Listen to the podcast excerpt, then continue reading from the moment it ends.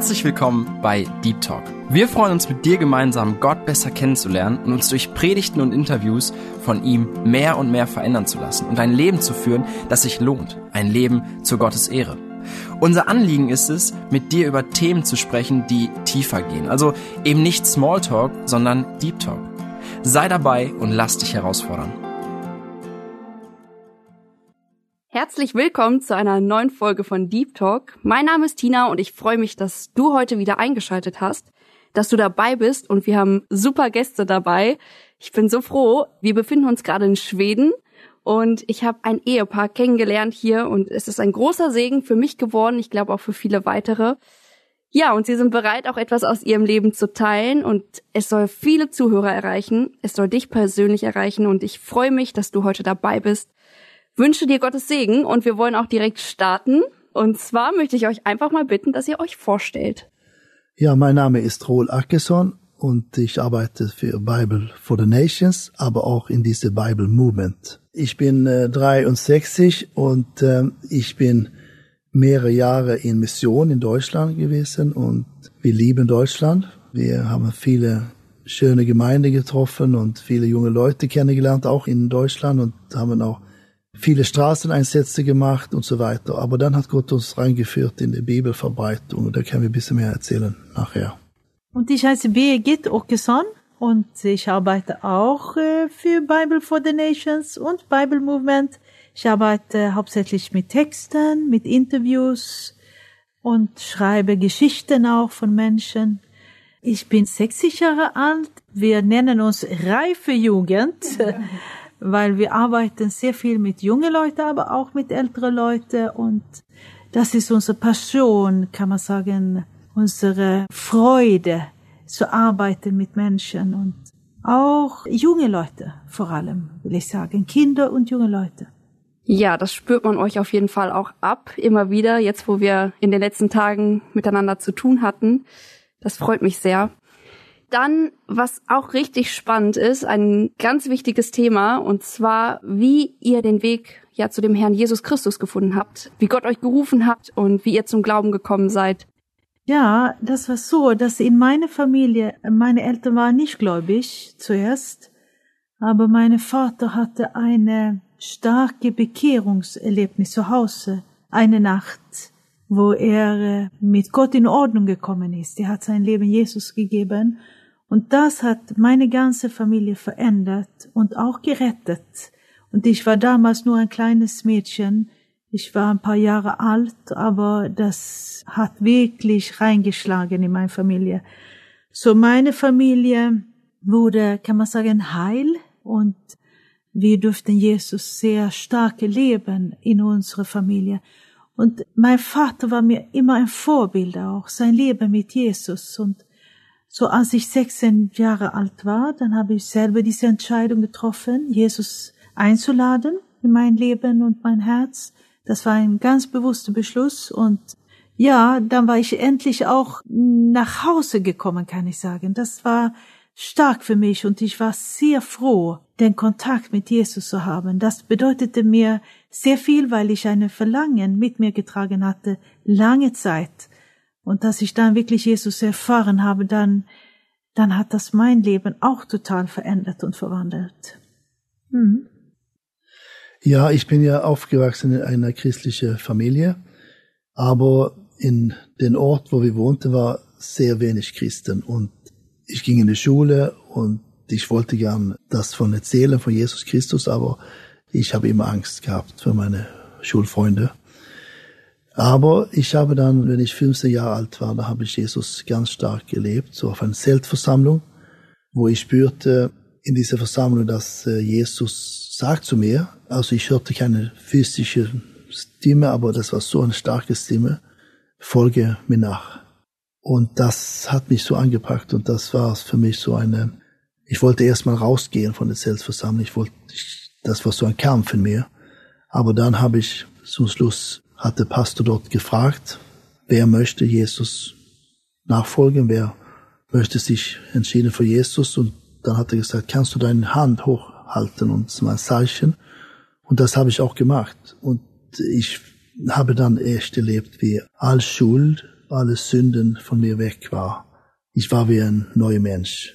Und danach hatte ich auch Freimutigkeit, so meine Freunde so missionieren. Ich bin auch dann Freitagabend ging ich auch draußen dabei in so eine Tanzstelle, wo viele Leute waren, viele Leute eigentlich viel auch Alkohol getrunken dort und so, aber da habe ich christliche Bücher verteilt und da habe ich da missioniert. Und das war für mich eine, also ich liebte das, rauszugehen und mit Menschen über Jesus zu sprechen. Und das hat mein Leben total verändert. Halleluja, Gott ist gut ja. und ja, er gebraucht euch und ihr habt eine Veränderung erlebt. Der Geist Gottes wirkt jetzt durch euch. Ihr dürft wirken, wo ihr seid. Und bevor wir jetzt noch tiefer einsteigen in das, was ihr jetzt macht oder Mission und so weiter, wäre noch ein spannender Punkt, wie ihr zusammengefunden habt. Ja, ich glaube, das ist für viele junge Leute sehr spannend, solche Geschichte. Ne? Das merke ich schon, wenn, wenn man so auf Bibelschule geht und man erzählt, wie das war, dann, oder auf einmal hören alle zu. Ne? Man kann viele andere Sachen erzählen, aber dieses Thema ist sehr aktuell, glaube ich, bei euch. Auch die eure Zuhörer hier jetzt. Ja, es ist so, was soll ich sagen, ich, ich habe so auch zu Gott gebetet, dass ich eine Frau bekomme, eine, eine Frau dieselbe Berufung. Ich hatte auch Freundschaft mit anderen Mädchen, aber sie hatte eine Berufung nach Spanien und ich hatte eine Berufung nach Deutschland. So das war keine gute Weg zu gehen, sondern ich spürte, das war nicht der richtige und ich habe dann Schluss gemacht. Aber dann habe ich das bisschen so auf die Seite gelegt und ich habe Gott gebeten, gib mir die richtige Frau. Und dann sind wir, meine Eltern und ich, in eine andere Gemeinde gegangen und da habe ich Birgit kennengelernt und erstmal war das so, sie war sehr aktiv bei Neubekehrte in der Gemeinde, war viele junge Leute haben sich bekehrt und wir waren so eine kleine Clique da von jungen Leuten. Wir haben oft so abends getroffen nach dem Gottesdienst, wir haben Gemeinschaft, wir haben gebetet. Und ich fand es sehr gut. Das war so nicht so nur eine Jugendtreffen, wo man nur gespielt habe, sondern war auch geistlich was da. Und da habe ich auch ein bisschen vielleicht auch mitgeholfen dort. Und zum ersten Mal war ich interessiert an Birgit, aber sie war nicht interessiert an mich. Und jetzt habe ich gedacht, okay, dann, dann lassen wir das. Und danach muss Birgit weiterzählen. habe ich mich in dich verliebt. und ich war interessiert und ja, dann sind wir ein paar geworden. Aber wir haben wirklich beide echt Gott gefragt das war uns beide sehr wichtig, zu wissen, ob das Gottes Wille war für unsere Leben. So wir haben eine Zeit gehabt, wo Rohl in Deutschland war, ich war in Schweden, und wo wir Gott sehr stark gesucht haben, beide. Und wo Rohl zu mir sagte, ich habe eine Berufung für Deutschland, dann sagte ich auch, ja, da muss ich Gott fragen für mein Leben. Das habe ich gemacht und das ist so stark eine, glaube ich, einfach die stärkste Zeiten meines Lebens, wo ich Gott so stark erfahren habe. Und auch innerlich wuchs eine enorme Liebe für Deutschland und eine Liebe für das deutsche Volk. Und äh, mir lagen die Jugendlichen sehr am Herzen, die in mein Alter war und ein bisschen jüngerer Jugend auch. Und dann haben wir die Gewissheit bekommen, das ist unser Weg gemeinsam. Dann ging es sehr schnell. Wir wurden ein Paar so um Silvester und im Mai haben wir uns verlobt und im August haben wir geheiratet. Und das ist ein meiner besten Entscheidungen. Du warst 18 Jahre alt, ne? Ja, 18,5, als ich geheiratet habe, ja. Und du warst 21. Wow, richtig schön auf jeden Fall. Und auch, finde ich, hast du das sehr gut gesagt, Birgit, dass ihr immer so im Gesprächskontakt mit Gott seid, immer alles abklären und Gott fragen. Das ist so, so wichtig, glaube ich, auch für uns junge Leute. Was ist der Wille Gottes? Ja, ihr wart sehr, sehr jung. Habt ihr, ich weiß nicht, wie ist das im Schweden mit dem Schulsystem? Hattet ihr schon was abgeschlossen? Die Schule, eine Ausbildung oder irgendwas? Nee, also ich habe nur neun Jahre Schulgang gemacht und ich arbeite mit meinem meine Vater in der Firma und mein Vater hatte diese Firma aufgebaut für uns Kinder für meine Schwester und für mich, aber ich spürte dann diese Berufung äh, für Deutschland. Ich war 16 Jahre alt. Da habe ich, war ich auf einer Jugendinvestation oder Mission in äh, Deutschland und dann habe ich so gespürt, dass Jesus sagt, oder Gott sagt zu mir, du, du nach Deutschland. Oh, habe ich, ich habe gekehrt, nein, ich kann das nicht. Ich kann nicht sprechen, ich kann nicht predigen, ich kann nicht singen, ich kann gar nicht, ich möchte nicht. Ich bleibe in Schweden. Das hat zwei Jahre gedauert, diesen Kampf, aber dann zum Schluss habe ich gesagt, okay, Gott, ich mache das, wenn ein Teil von dem Geschäft verkauft wird. Mein Vater hat über ein Jahr versucht, das zu verkaufen und das ging nicht. Und da habe ich gedacht, jetzt glaube ich, bin ich frei von dieser Berufung. Der wird nicht verkauft, die Firma. Aber Gott ist größer als wir. Und nach einem Monat kommt jemand rein in Geschäft und mein Vater sagt so Spaß mit ihnen, also das kannst du vielleicht kaufen, das Geschäft. Dann tatsächlich haben die das gekauft. Der Mann und ein Freund von ihnen hat das gekauft. Und da habe ich versprochen, ja, so gehe nach Deutschland. Und dann habe ich, dann habe ich auch so angerufen, jemand, der Europamission war bekannt mit und der hat dann erzählt, ja, es gibt die Möglichkeit in Deutschland, in Rheinbach, in der Nähe von Bonn. Da ist ein Team. Das waren deutsche Leute da und da war auch eine Schwede dabei. Dann bin ich zum ersten Mal nach Deutschland gegangen. Dann war ich 18 Jahre. Und dann habe ich auch dort echt was erlebt mit Gott, die Zeit mit auf die Straße, war viel auf die Straße dann Einsätze. Wir haben ja Mission gemacht und ich hatte mein Deutsch gelernt auf die Straße. Die Sprache war äh, deutsche Sprache von der Straßenleute, ne? So das war die, mein Deutsch, ne? Ja, und das hört man vielleicht auch, wenn ich spreche. Ja. Aber jedenfalls, das hat mein Leben total verändert und da wusste ich, ich habe einen Beruf für Deutschland, ich möchte weitermachen. Und ich habe auch meinem Vater gesagt, ich werde nicht den Firma übernehmen. Ich gehe nach Deutschland und mein Vater war, hat nicht gesagt etwas. Er war okay. Äh, ich habe erst gedacht, er wird versucht, mich zu überreden. Aber hat er nicht gemacht. Und da habe ich, einige Jahre nachher habe ich verstanden, warum. Darum er hatte selber eine Berufung, als, als er jung war, nach Südamerika. Aber hat nicht, er ist nicht gegangen. So ich glaube, er wusste, dass das eine ganz wichtige Sache war, meine Berufung. Und Birgit, du warst auch sehr jung. Für dich war das auch gar kein Problem, heiraten und direkt in die Mission oder Schule beenden oder wie genau war das bei dir? Nee, also das schwedische Schulsystem ist anders. Das ist neun Jahre Grundschule und dann ist das, was wir Gymnasium nennen. Das ist Weiterbildung. So ein paar Jahre. Und das habe ich schon abgeschlossen. Aber, aber wir haben nie so gelebt, so mit alles so perfekt und abschließen und wir haben gedacht, man kann man kann irgendwann heiraten. Das hat keine Bedeutung eigentlich, wann man Sachen macht. Hauptsache, man macht das in einer Zeit, was dafür richtig ist. Und für uns war das klar. Wir wussten, wir gehören zusammen. Das ist Gottes Weg für uns. Wir haben einander sehr lieb gehabt und lieben uns immer noch. So.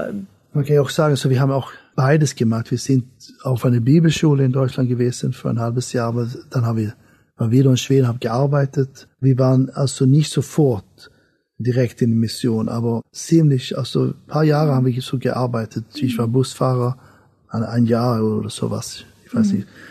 Bei Bäckerei habe ich gearbeitet. Du, Birgit, hast auch was gemacht, ne? So kleinere so Stellen habe ich gehabt. Persönliche Assistentin und eigentlich habe ich einen so kaufmännischen Beruf, eigentlich so Büroarbeit. Aber das war eigentlich nicht so wichtig, was wir damals gemacht haben. Wir haben einfach einen Job gehabt, damit wir Geld verdient haben. Wir wussten, wir gehen nach Deutschland und wir sind ja auch dann ausgesandt worden von unserer Gemeinde, damalige Gemeinde. Und ja, wir wurden dann äh, unterstützt als Missionare in Deutschland auch. Ein Jahr waren wir so in einem Team, ne? Ja, wir sind auch im Team gereist, sehr viel kleine Gemeinden im Ruhrgebiet besucht, auf die Straße gearbeitet, eingeladen für Versammlungen, für Zeltversammlungen oder Gottesdienste, Kampagnen. Wir sind viel gereist in Deutschland, haben viele Menschen kennengelernt. Und dann sind wir ja im Ruhrgebiet, kann man sagen, gelandet. Und wir lieben das Ruhrgebiet immer noch. Ja. Ja, schön. Ich finde das gut, dass ihr das erwähnt, auch uns jungen Leuten gegenüber. In Deutschland ist das Denken, glaube ich, ganz oft so. Erstmal machst du dein Abitur, dann gehst du was Vernünftiges studieren oder machst eine Ausbildung Und ich habe vor kurzem die Biografie von Hudson Taylor durchgelesen. Und bei ihm war das auch so. Bevor er fertig war mit seinem Studium, ist er schon los in die Mission, weil er wusste, er hat diesen besonderen Ruf und Gott möchte ihn in China haben. Und er ist losgezogen. Also vielleicht brauchen wir mehr so einen Mut, auch Dinge einfach zu starten. Ja, nochmal genauer auf Deutschland möchte ich zu sprechen kommen. Rohl, du erzähltest erst, dass ihr einmal nach Deutschland gekommen seid, das erste Mal, als du hier warst. Wie kam das dazu? Und danach kam ja dann die Berufung über Jahre hinweg dann. Wie kam dieser erste Einsatz zustande? Da war ein Freund von mir, der hat gesagt, wir werden nach Deutschland fahren zur Europakampagne. Und ich wusste, ich habe keine Ahnung, was es war. Also ich bin, okay, ich fahre mit. Und dann waren wir in Deutschland dann auf diesem Einsatz. Und das war so in, ich glaube, das war in Bayern. Ich glaube, das war Ingolstadt. Und dann haben wir da auf der Straße gesungen und wir haben da abends so Investitionsveranstaltungen und so weiter. Und da habe ich gespürt, dass Gott mich ruft nach Deutschland. Und dadurch bin ich auch, wie das erlebt haben, diesen Kampf auch, soll ich das machen? Ich habe schon mein Leben ein bisschen geplant, so ne, die Firma zu übernehmen von meinem Vater und so weiter. Und das war für mich dann ziemlich, sagt man, ein, ein großer Schritt zu tun. Aber das war ein guter Schritt. Ja, das hört sich gut an. Also, wo Gott einen beruft und dann, dass man hinterher dann weiß, das war richtig so. Genau. Und wie ging es dann weiter, als ihr schon verheiratet wart und in Deutschland, dass ihr dann ja einfach angefangen habt im Ruhrgebiet? Ja, wie hat sich das dann entwickelt? Ja, also wir haben ja so gearbeitet in Deutschland mit Kinder- und Jugendarbeit, aber dann haben wir auch zu Gott gerufen. Ich habe Gott gerufen, gib uns Schlüssel jetzt für, wie wir Leute erreichen. Und da haben wir, ich habe eine Zeit dafür gebetet, wir waren viel auf der Straße, wir haben so gesehen, die ganze Ruhrgebiet, fünf Millionen Einwohner und das sah sehr schwierig aus, kleine Gemeinden und ich habe gesagt, das wird tausend Jahre, das zu erreichen, diese Leute hier, das, das müsste einen anderen Weg geben. Und damals war ja auch keine christliche Fernsehsendung und so. Ich habe auch ein bisschen so gedacht, Fernsehen und so. Aber dann ein Freund von mir in Schweden hat gesagt, ihr müsst Bibel verbreiten. Und ich wusste nicht so viel, wie macht man Bibel verbreiten? Das war für mich ein Fremdwort, fast sagen. Ne? Aber dann haben wir angefangen und in die Zeit war das auch so, dass wir eine Anfrage bekommen haben, so eine Tracker-Bibel zu machen. Und wir haben auch wenig Ahnung von der Sache. Ich spürte schon eine Not für die Lkw-Fahrer. Wir haben so auch Unfälle gesehen und wir haben so auch gedacht, das ist was. Und dann sagt einem Pastor so uns, wir möchten gerne was machen hier, eine Bibel für den. Und da sind wir so ein Trucker-Festival hingefahren und ich wollte sehen, wie ist das? Und das war, glaube ich, in Rheinböhlen war das. Und dann waren wir da und dann hat der Pastor gesagt, ja, da wird jetzt auch ein Gottesdienst am Sonntagmorgen. Ich dachte, Sonntagmorgen, 9 Uhr, hat er gesagt, das ist ja sehr früh. Wer geht so ein Gottesdienst nach Samstagabend? Viele Leute haben gefeiert da und so weiter, Bier getrunken, habe ich gedacht, das, das gibt nicht. Ne? Dann kamen wir morgen dahin, 9 Uhr Sonntag, und dann Leute kamen, aus der LKW, überall kommen Leute. Das Zelt war voll, 700, 800 Leute, Tracker-Gottesdienst. Und dann habe ich gedacht, oh, eine Zielgruppe, LKW-Fahrer, also Tracker-Gottesdienst, Tracker-Bibel. Irgendwie hat Gott Schlüssel gegeben da. Und dann das Jahr danach sind wir da wieder hingefahren, da haben wir eine fertige Tracker-Bibel mit einer Tracker-CD und da habe ich gesagt, die Leute dürfen nicht die nehmen so. Wir, wir können nicht die so verteilen. Wir müssen den Führerschein zeigen, dass die LKW-Fahrer sind. Und dann haben wir so einen Stand gehabt mit Bibeln und da waren Leute von uns mit einem Wohnmobil. Da standen wir da und da sehe ich die Schlange von den LKW-Fahrern, die stehen und zeigen den Führerschein und kriegt die Bibel. Also das war schon ein, ein Ereignis. Ne? Und da haben wir, ich glaube, 2300 Traktorbibeln verteilt durch das ihr Führerschein zeigen. Und dann habe ich gehört, nachher die Musik von der christlichen CD, was wir hatten da, so eine Tracker-Musik, Country-Musik, hörte ich überall von der LKW. Und ich sah die LKW-Fahrer sitzen und lesen die Tracker-Bibel. Und da war der Stab für die Tracker Church. Und dieser Eka Fischer, der das leitet, der hat überall auf Autobahn, Raststätten und so verteilt diese Tracker-Bibel zusammen mit Gemeinden auch. Und dann habe ich so bekommen, da ist das Schlüssel jetzt für, wie können wir Leute erreichen, Zielgruppen. Und da haben wir so erlebt, die Biker-Bibel, Kicker-Bibel, Frauenbibel, Metal-Bibel, alles diese Bibeln, also mit Zeugnisse von Leuten, von diesen Zielgruppen. Und das war für uns, da habe ich gespürt, Gott hat uns Schlüssel gegeben. Wow. Du hast jetzt schon von diesen Bibeln erzählt, die ihr da verteilt immer wieder, dass es verschiedene Arten gibt, Frauenbibel und so weiter. Wir haben vielleicht eine falsche Vorstellung davon im Kopf, weil es gibt ja zum Beispiel auch die Volksbibel, wo Text der Bibel verändert wird oder so, dass es im Modern angepasst wird und so. Aber das sind andere Bibeln, von denen ihr sprecht. Vielleicht könnt ihr einmal genauer erklären, was das ist. Ja, das ist ja so, ich, wir lieben ja wirklich das Wort Gottes, die Bibel, und wir glauben an die Bibel. Und wir denken, wie können wir das so schön verpacken, dass die Menschen wirklich anfangen, dieses wunderbares Wort, Liebesbrief von Gott zu uns zu lesen. Also haben wir gedacht, dieses zielgerichtete Neue Testament ist ein Schlüssel, weil wir möchten viel Bibel verteilen, wir möchten, dass jeder die Bibel lesen kann. Und wenn du normalerweise bei einer Messe oder draußen eine ganz normale Bibel verteilt, also dann hast du nicht so viele geöffnete Türen. Aber zum Beispiel, wir haben ja eine Bike-Bibel gemacht für die Leute, die Motorrad fahren. Und das, das heißt, das gesamte Neue Testament, so wie es geschrieben steht, und wir haben ja verschiedene Bibelübersetzungen, aber bibeltreue Bibelübersetzungen. Aber wir machen auch dazu 128 vierfarbige Seiten also ein paar Seiten vorne, ein paar Seiten hinten, die Farbseiten sind, mit Lebensberichten von Menschen aus dieser Szene. So, die Biker-Bibel, die wir gemacht haben, die gibt es in 23 Sprachen und ist in über eine Million einhundert verteilt worden in Europa. Und zum Beispiel sind wir eingeladen bei großen Messen, Biker-Events, und dürfen da die Bike-Bibel verteilen, halt weil es ein Bike-Bibel ist. Also hätten wir eine ganz normale Bibel ohne Zeugnisse, die nicht gerichtet ist, dann wären wir nicht willkommen, denke ich. Aber weil das ein Bike-Bibel ist, gehören wir zu dieser Szene und wir können da das Wort Gottes verbreiten. Mit gute Zeugnisse dabei.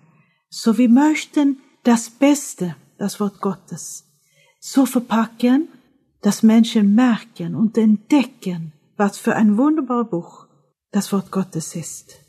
So, äh, wir machen viele Interviews mit Menschen aus verschiedenen Richtungen, mit authentische, starke, echte und wirklich unter die Haut gehenden Lebensberichte, wie Gott heute wirkt.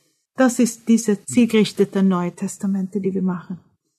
Wunderbar. Ihr habt uns auch die Tage schon erzählt, dass ihr auch wirklich wollt, dass diese Christen, die ihr interviewt und von denen das Zeugnis abgedruckt wird, dass sie wirklich auch in einer Gemeinde integriert sind und ein stabiles Glaubensleben haben, nicht nur so Bekehrung und dann geht's wieder zurück in die alte Welt oder so. Ja, sehr, sehr schön auf jeden Fall. Ja, ihr habt schon erwähnt, dass ihr auf Messen und auf Festivals seid und ich werde euch jetzt ein bisschen mal beschreiben. Der Rohl, der vor mir sitzt, der sieht tatsächlich aus wie ein Biker, aber auf seinem Shirt steht Jesus Gang bei Street Church, dreimal die sieben und auch andere Aufdrucke. Also so kriegt ihr wahrscheinlich den Zugang auch zu den Leuten, aber man muss sie nicht immer anpassen. Das hast du auch schon die Tage erwähnt, haben wir auch schon gehört. Genau, ihr seid auf diesen Messen und Festivals und wir haben schon viele schöne Zeugnisse gehört, was ihr so erlebt habt. Nehmt uns bitte gerne nochmal mit rein. Erzählt einfach so ein paar Dinge, wo Gott einfach seine Größe und Macht gezeigt hat, wie ihr Dinge erlebt habt. Ja, wir haben viele Sachen zu berichten, aber ich glaube, ich nehme das die Sache mit der Metal-Bibel. Das war ja so in Wacken, haben die Gemeinden viel gebetet über, über die Situation in Wacken. Dieses Festival ist ja nicht so was Besonderes für, gut vielleicht, aber das ist schon viele Sachen, die jetzt Musik ist von Teufel, wenn man sagen darf. Wie kann man da was machen. Und die Leute haben auch, die Gemeinden dort haben jahrelang gebetet. Gott, was, was soll wir machen mit diesen Wacken? Und die wussten nicht richtig, was, was die da machen sollten. Und dann kam die Anfrage von zwei Frauen, der hat mich angerufen und hat gesagt, wir müssen diese Bibel machen jetzt in Deutsch, diese Metal-Bibel. wir müssen dahin, so diesem Wacken-Festival. Und dann habe ich, habe ich gedacht, wir haben keine Zeit, wir haben so viel mit der Biker-Bibel jetzt. Und wir waren schon in, auf Sweden Rock hier gewesen und wir wussten ein bisschen von dieser Szene. Aber die waren sehr aufdringlich, diese Frauen. Und dann habe ich, okay, habe ich gedacht, ich schau mal. Ich habe versucht, gibt das Gemeinden jetzt in Wacken in der Nähe. Da habe ich eine Gemeinde gefunden, eine ganz kleine Gemeinde. Und es war eine neue Gemeinde. Und dann rufe ich da an und der Mann heißt Stuart, der Pastor. Und dann sage ich, wir haben was vor, in Wacken zu kommen mit, mit Metalbibel. Und habe ich dann erzählt von der Metalbibel, was ist Zeugnis von Leuten, die in der Szene waren, aber haben sich bekehrt und Jesus erlebt. Ja, sagt er, sehr interessant, sagte, komm, wir müssen darüber sprechen. Und ich lade auch die anderen Gemeinden ein und so. Da kamen wir dahin nach Wilster kleine Gemeinde, da war der Pastor von der Baptistengemeinde da, von Itzehoe. Und äh, da haben wir darüber gesprochen. Und dann habe ich gesagt, ja, wir entscheiden, wir machen das jetzt. Und die haben Geld dafür eingesammelt und die haben Mitarbeiter äh, organisiert. Und da fragte der Pastor da mir von der Baptistengemeinde, wie soll man da sich verhalten auf so einem Festival? Wie soll man sich kleiden und so? habe ich gesagt, komm so wie du bist, okay, nimm eine Jeansjacke an oder sowas, habe ich gesagt. Und er kam auch zu diesem Festival und wir haben da Bibel verteilt, die Metabibel waren. Es gibt so eine Straße, wo Leute gehen einkaufen bei Lidl oder Aldi da unten und da gehen sie da und sprechen miteinander und ja, viel los auf dieser Hauptstraße da. Und da stehen wir und verteilen Bibel. Und der Pastor von der Baptistengemeinde, der steht da, bisschen unsicher am Anfang, aber nach halbe Stunde, eine Stunde, voll in seelsorgliche Gespräche. Und viele Leute kommen zu ihm und möchten mit ihm sprechen. Und er darf auch für Leute beten und so weiter. Das Interessante war, wir hatten auch ein paar alte Omas mit von der Baptistengemeinde. Und die haben gesagt, wir kommen nur zum Beten. Und dann gab es so ein Zelt hinter einem Garten, so nicht auf die Hauptstraße, sondern ganz hinten saßen da, haben gebetet und auf einmal sagt eine Oma zu mir, ich möchte auch da rausgehen. Das heißt die Oma. Okay, habe ich gesagt, das ist dann, sie war ja nicht so, so gekleidet so für, für so ein Festival. Aber jedenfalls ist sie raus und ich habe gesehen, sie steht da mit so einer lange, ich glaube, graue Jacke, Mantel, steht da und, und verteilt die Metabibel. Und die Leute, die dahin gegangen sind, die haben so die Frau richtig so lieb gehabt und die haben Sie hat Bibel gegeben zu dem und sie hat auch für Leute gebetet da und Gespräche. Das war, die war voll drin. So ich sage oft so, man, man müsse nicht so aussehen wie ein Rocker oder irgendwas. Die Liebe in uns Menschen, das ist das, was die Leute berührt. Und die merken schon, die Leute da auf so einem Festival, ob man da steht, nur irgendwas zu sagen, ihr seid alle schlechte Leute, ihr braucht, ja, so. Oder man sagt, Jesus liebt dich das gibt dann Weg raus aus diesen Sachen und so weiter. Die Leute merken die Liebe. Und das haben wir so oft gelebt. Wir haben so viele Leute mitgehabt auf Festival. Einige haben ein bisschen Angst, was passiert jetzt und so. Aber wenn nur ein paar Stunden da ist und verteilt Bibel, dann merkt man schon, wie, wie einfach das ist einfach. Das ist so einfach zu missionieren bei diesen Leuten auch. Und ich meine, dann denkt man so Metal Festival, dann denkt man oft so, das ist besondere Leute, aber da triffst du Bankdirektoren, der, der Kapitän von dem Schiff, von sich Rölbe Puttgarden war da, der hat uns angesprochen auf die Fähre. Hallo, sagt er, und ja, wir haben uns da getroffen in Wacken. Ja, so, wir waren gerade auf der Fahrt nach Hause. Ne? Und da hab ich der war da in Wacken. Ne? Zum Glück war er nicht so betrunken jedenfalls. so er konnte das Schiff fahren jedenfalls. Aber also der war nicht, der war sehr, sehr freundlich. Aber es sah nicht aus wie eine Person, der in Wacken war, das kann ich sagen. Also da kommen alle möglichen Leute hin. Also wir merken schon, dass, man, das was du auch gesagt hast, man braucht nicht Tattoos haben, man braucht nicht das und das haben. Das einfach ist die Liebe Gottes. Wenn du Menschen liebst, kannst du überall hingehen. Ob das jetzt auf ein Feier ist, wo, wo alle noblen Leute sitzen, kannst du auch hingehen. Aber die Liebe Gottes, das ist das, was, was die Leute merken. Wow. Ich wünsche mir für mich, für uns alle, dass wir mehr diese Liebe ausstrahlen und dass das Menschen anzieht und dass viele, viele noch zum Glauben kommen. Ja, Birgit, vielleicht hast du auch ein ganz besonderes Erlebnis, was du mit uns teilen willst, was du auch durch solche Aktionen erlebt hast. Ja, uns ist ja wichtig, dass nicht nur wir hingehen, sondern wir möchten gerne, dass junge Christen tatsächlich erleben, wie einfach es ist, das Evangelium weiterzugeben. So haben wir bei vielen Festivals so, wo Leute echt ausgeflippt leben.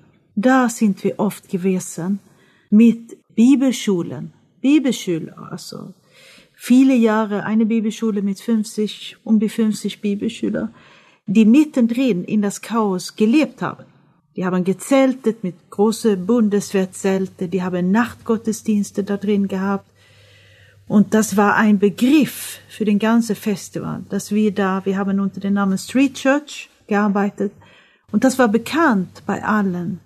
Und wir haben gesehen, wie junge, auch schüchterne Christen total ausgeblüht sind in diese Gaben, die die haben auch evangelistische Gaben, andere Menschen das Evangelium weiterzugeben.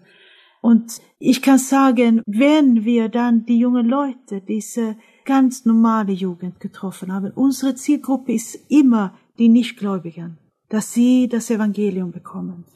Dann haben wir so viel Kaputtheit gesehen, so viel Zerbrochenheit, und wenn wir dann mit die christliche Jugend hinkamen von dieser zum Teil geschützte Welt, in der wir als Christen leben, dann war das eine krasse Konfrontation in dem Hinsicht, dass plötzlich haben die jungen Leute gesehen, wow, ich lebe so geschützt, aber hier draußen, da gehen Menschen total kaputt.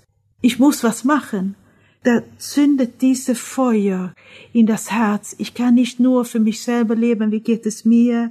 Ich habe ein bisschen Wehe da und so schade für mich, ich muss so viel leiden, sondern dann sieht man erst recht, was Leiden ist. Und das haben wir gesehen, dass es auch viele junge Menschen, Christen, verwandelt hat. Dass man die Welt ganz anders sieht. Wir müssen unbedingt alles daran machen oder alles daran setzen, um Menschen für Jesus zu gewinnen. Und ich denke an viele Mädchen in Skandinavien und Schweden, die ritzen sich, denen geht's sehr schlecht. Und wenn zum Beispiel ein Mädchen kommt und sagt, könnt ihr mir helfen? Ich weiß nicht weiter.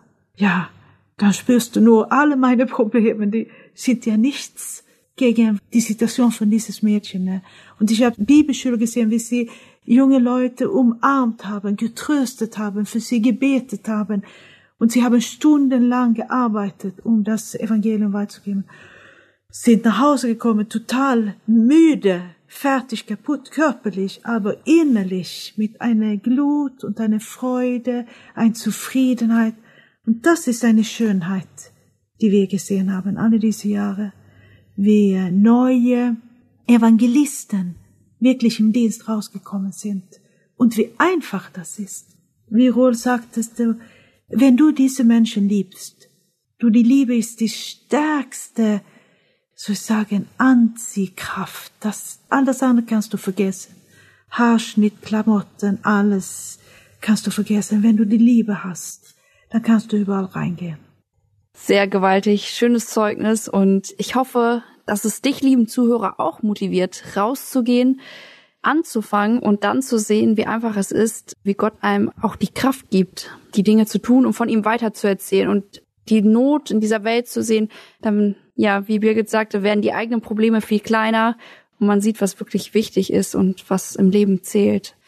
Ja, man spürt euch ab, dass ihr als Ehepaar eine richtige Einheit seid und hier in Schweden gibt's dann auch manchmal Leute dabei, für die Birgit dann zum Beispiel übersetzt, wenn Rohl am Sprechen ist und bei euch sieht das einfach so, ihr seid eine Einheit. Das sieht so gut aus von der Seite.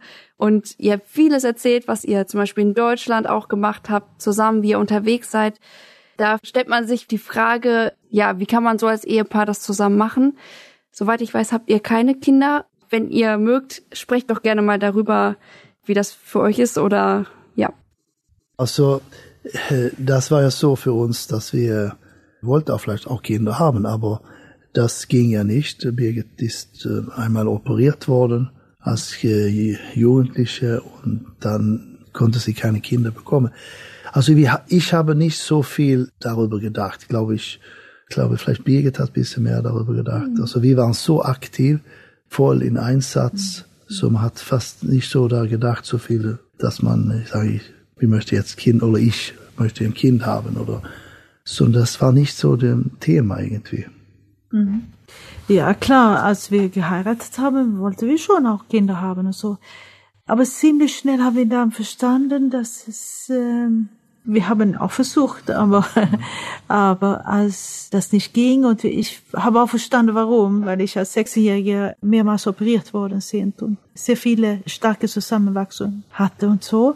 Aber ich kann sagen, wir haben immer Kinder geliebt. Mhm ohne eigentlich richtig darunter zu leiden, dass wir selber keine bekamen, sondern wir haben uns immer aufgehalten bei Familien und Kindern. Und Roland und ich, wir haben Kinderarbeit in Deutschland gemacht, so viele Jahre, ich glaube alle Jahre fast in Deutschland haben wir Kinderarbeit gemacht. Aber auch da war es den Kindern da draußen, die nichts von Jesus gehört haben. Da haben wir Kinderarbeit gemacht, nicht in die Gemeinde. Also wir lieben die Gemeindekinder natürlich auch und haben gute Kontakte auch immer gehabt mit den Gemeindekindern. Aber unsere Not war immer die Kinder, die nicht von Jesus gehört haben. So wir haben viele Jahre Kinderarbeit gemacht und wir haben Kinder, würde ich sagen. Wir haben so viele Kinder und immer noch, auch in unserer Alter arbeiten wir mit Kindern. Äh, wir haben das Jesus Gang und das sind Kinder, ausländische Kinder, schwedische Kinder, und wir folgen diese Kinder sehr eng. So wir spüren, wir haben Kinder und wir sind auch Oma und Opa geworden, kann man sagen, in dieser Hinsicht. Hm, genau, wir haben ja Kinder, die, die wir jetzt auch im Gebet folgen. Wir rufen den an und wir machen kleine Videos, schicken zu denen und jetzt sind wir erst vier Monate unterwegs. Dann ist schon hart, dass man nicht die Kontakt haben so direkt. So, das ist jetzt eine Freude, wenn wir fertig sind hier in Nordschweden, dass wir da die Kinder wieder treffen, die wir jetzt in unserem Freundeskreis haben. Oh, schön. Also wunderbar, wie ihr damit umgeht und das einfach aus Gottes Hand so nehmt und ja. man merkt, also deswegen kam jetzt auch die Frage so hoch, dass ihr Kinder so liebt und dann denkt man natürlich, naja, schade, warum haben sie keine eigenen, aber ja, Gott hat andere Pläne und ihr geht echt vorbildlich damit um und es ist schön zu hören, wie ihr über eure Kinder redet. Roth hat auch einmal erwähnt, dass ihr geistliche Kinder habt. Meint ihr damit diese Kinder jetzt, die ihr betreut oder zum Beispiel welche, die zum Glauben gekommen sind durch euch? Ja, geistliche Kinder ist alle verschiedene Altersgruppen, würde ich sagen. Also wir erleben auch hier durch diese Arbeit, was wir machen, dass wir auch mehr Kinder oder Jugendliche, kann man sagen, sehr lieb haben und wir versuchen, das weiterzugeben, was sie selber erlebt haben und versuchen den auch so, so leiten in die Berufung Gottes. Und das ist schon sehr spannend, zu sehen, was Gott tut mit Menschen. Geistliche Kinder haben wir auch gehabt, so dass wir für Menschen gebetet haben, die auch in unserem Hauskreis haben wir auch Leute, die wir betreut haben und so die auch getauft wurden und so. Das haben wir schon.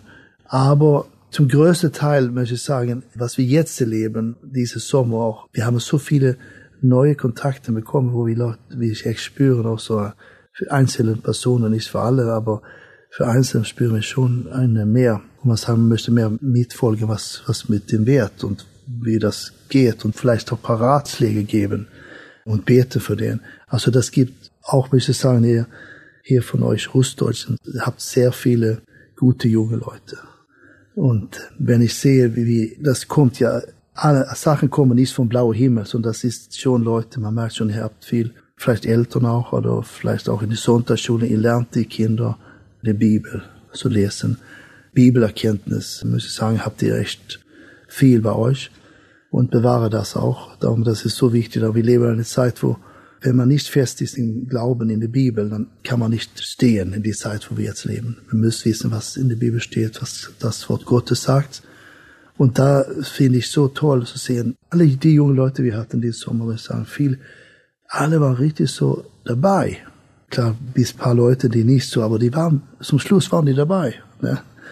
Und diese missionarische Hingabe, dass ihr kommt hier nach Schweden, oder ihre Gemeinde sendet junge Leute aus nach Schweden, das ist schon ein starkes Zeugnis, auch für uns hier und auch für die Gemeinden hier und Pastoren. Viele sagen, da kommen die von Deutschland, diese Gruppe, ist das von mehreren Gemeinden? Nein, das ist nur für eine Gemeinde.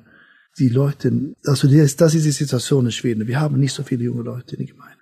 Und das, das ihr kommt her, das für viele junge Leute auch ein Wow. Es gibt Hoffnung. Es gibt Hoffnung. Das gibt, und das ist, glaube ich, auch, was wir so erleben.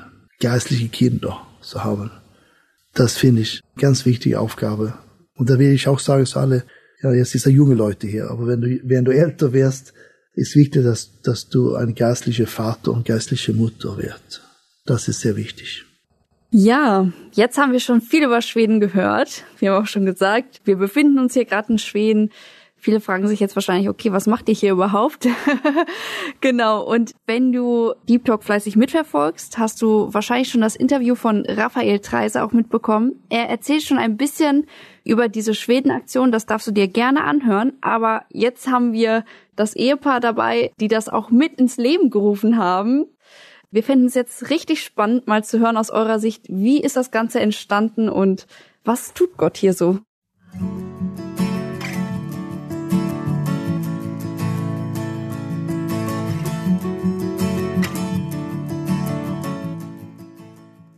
An dieser Stelle setze ich einen Punkt und ich hoffe, dass deine Neugierde geweckt wurde, nächste Woche wieder einzuschalten. Dann beantworten nämlich unsere Interviewpartner Rohl und Birgit diese Frage und sie werden uns auch noch was zur Finanzierung erzählen, auch einige Dinge, was sie mit Gott schon erlebt haben bei dieser Schwedenaktion und was sie eigentlich außerhalb dieser Zeit machen. Sie sind ja für ein paar Monate im Sommer mit Jugendgruppen wie uns jetzt unterwegs oder auch anderen Mitarbeitern aber was geschieht eigentlich außerhalb dieser Zeit? Da werden sie uns auch mit hineinnehmen. Und wir werden tatsächlich auch noch mal ein bisschen auf die Arbeit bei den Festivals drauf eingehen. Also nächste Woche wird es noch mal richtig spannend. Schalte ein, verpasse es nicht, teile es auch gerne mit deinen Freunden. Wir sind ja oft so, dass wir gute Dinge für uns behalten, aber teile das gerne. Ich möchte dich dazu ermutigen. Und bis dahin hast du auch noch mal die Möglichkeit, falls du das Interview von Raphael das Nathanael mit ihm geführt hat, noch nicht gehört hast, dann mach das gerne, hol das nach. Das ist die Folge 96. Dann bekommst du auch schon mal einen kleinen Einblick in die Schwedenarbeit. Wir hatten in den letzten Wochen gar keine Lieder drin und ich freue mich jetzt, ein Lied mit dir zu teilen. Das liegt mir schon länger auf dem Herzen und es ist ein Lied, das richtig gut passt heute. Es geht nämlich um das Wort und was sich noch dahinter verbirgt, das wirst du gleich rausfinden. Hör auf jeden Fall aufmerksam zu. Und es gehört aktuell auf jeden Fall zu einem meiner Lieblingslieder. Vielleicht springt der Funke auch bei dir über und ich wünsche dir viel Freude beim Zuhören.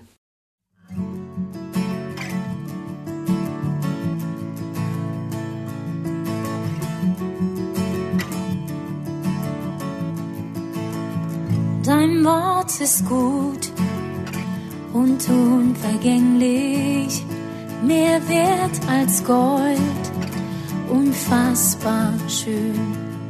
Dein Wort befreit, schenkt Leben jedem, der glaubt. Dein Wort besteht für immer. Dein Wort ist wahr, wird sich nie ändern. Er schuf die Welt, erhält sie noch. Dein Wort beschützt schenkt Zuflucht und neue Kraft. Dein Wort besteht für immer.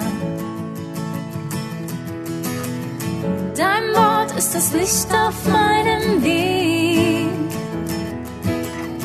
Dein Wort ist die Wahrheit, die mich trägt. Denn dein Wort ist mein Trost, meine Freude,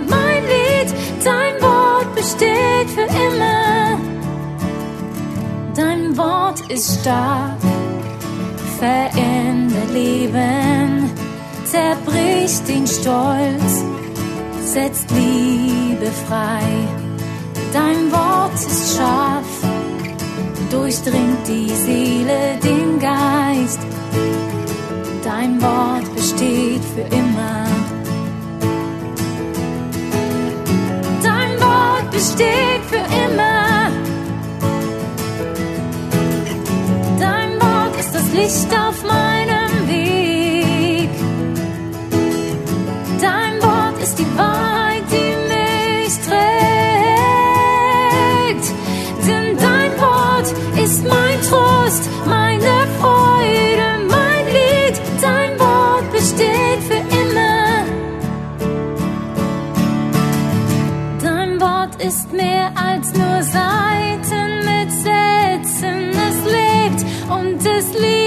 und bringt Frieden für uns.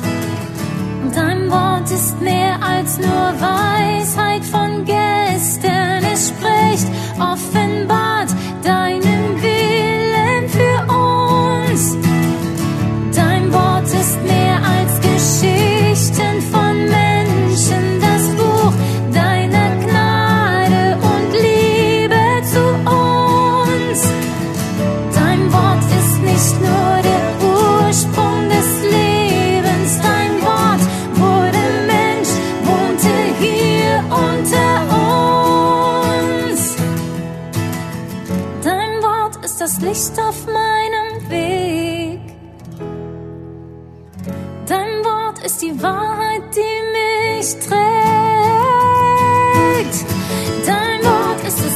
auf meinem Weg. Dein Wort ist die Wahrheit, die mich trägt. Denn dein Wort ist mein Trost, meine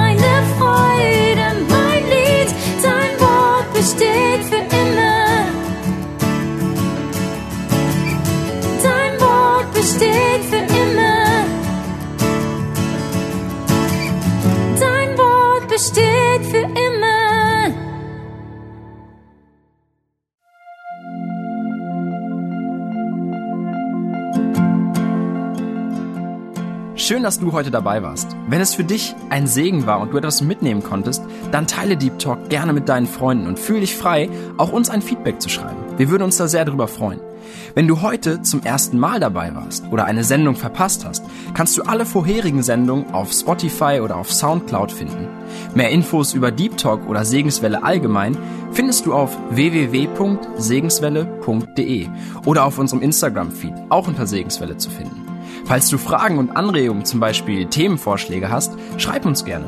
Wir wünschen dir noch eine gesegnete Woche mit den Worten aus Kolosser 3, Vers 17. Und was immer ihr tut, in Wort oder Werk, das tut alles im Namen des Herrn Jesus und dankt Gott dem Vater durch ihn.